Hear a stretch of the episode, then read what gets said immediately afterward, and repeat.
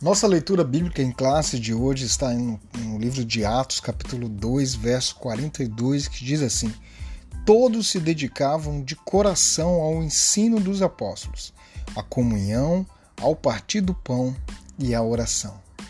Né? Essa doutrina dos apóstolos nos traz a essência da igreja primitiva, onde havia muita comunhão, muito compartilhar, né? muito doar Uh, e esse, esse texto está dentro de um, de, um, de um contexto da pregação de Pedro. Pedro, em uma pregação, foi é, é, é acrescido ali 3 mil pessoas e a pregação dele se resumia, né? Está lá no versículo 40 de Atos 2: salvem-se, salvem-se desta geração corrompida. Então, a salvação é individual, é um processo contínuo que vai nos tornar cada vez mais é, verdadeiramente cristãos, com o sentimento de compartilhar, de ajudar, de cooperar, até o ponto de nós chegarmos, estarmos numa comunhão plena no partir do pão e na oração.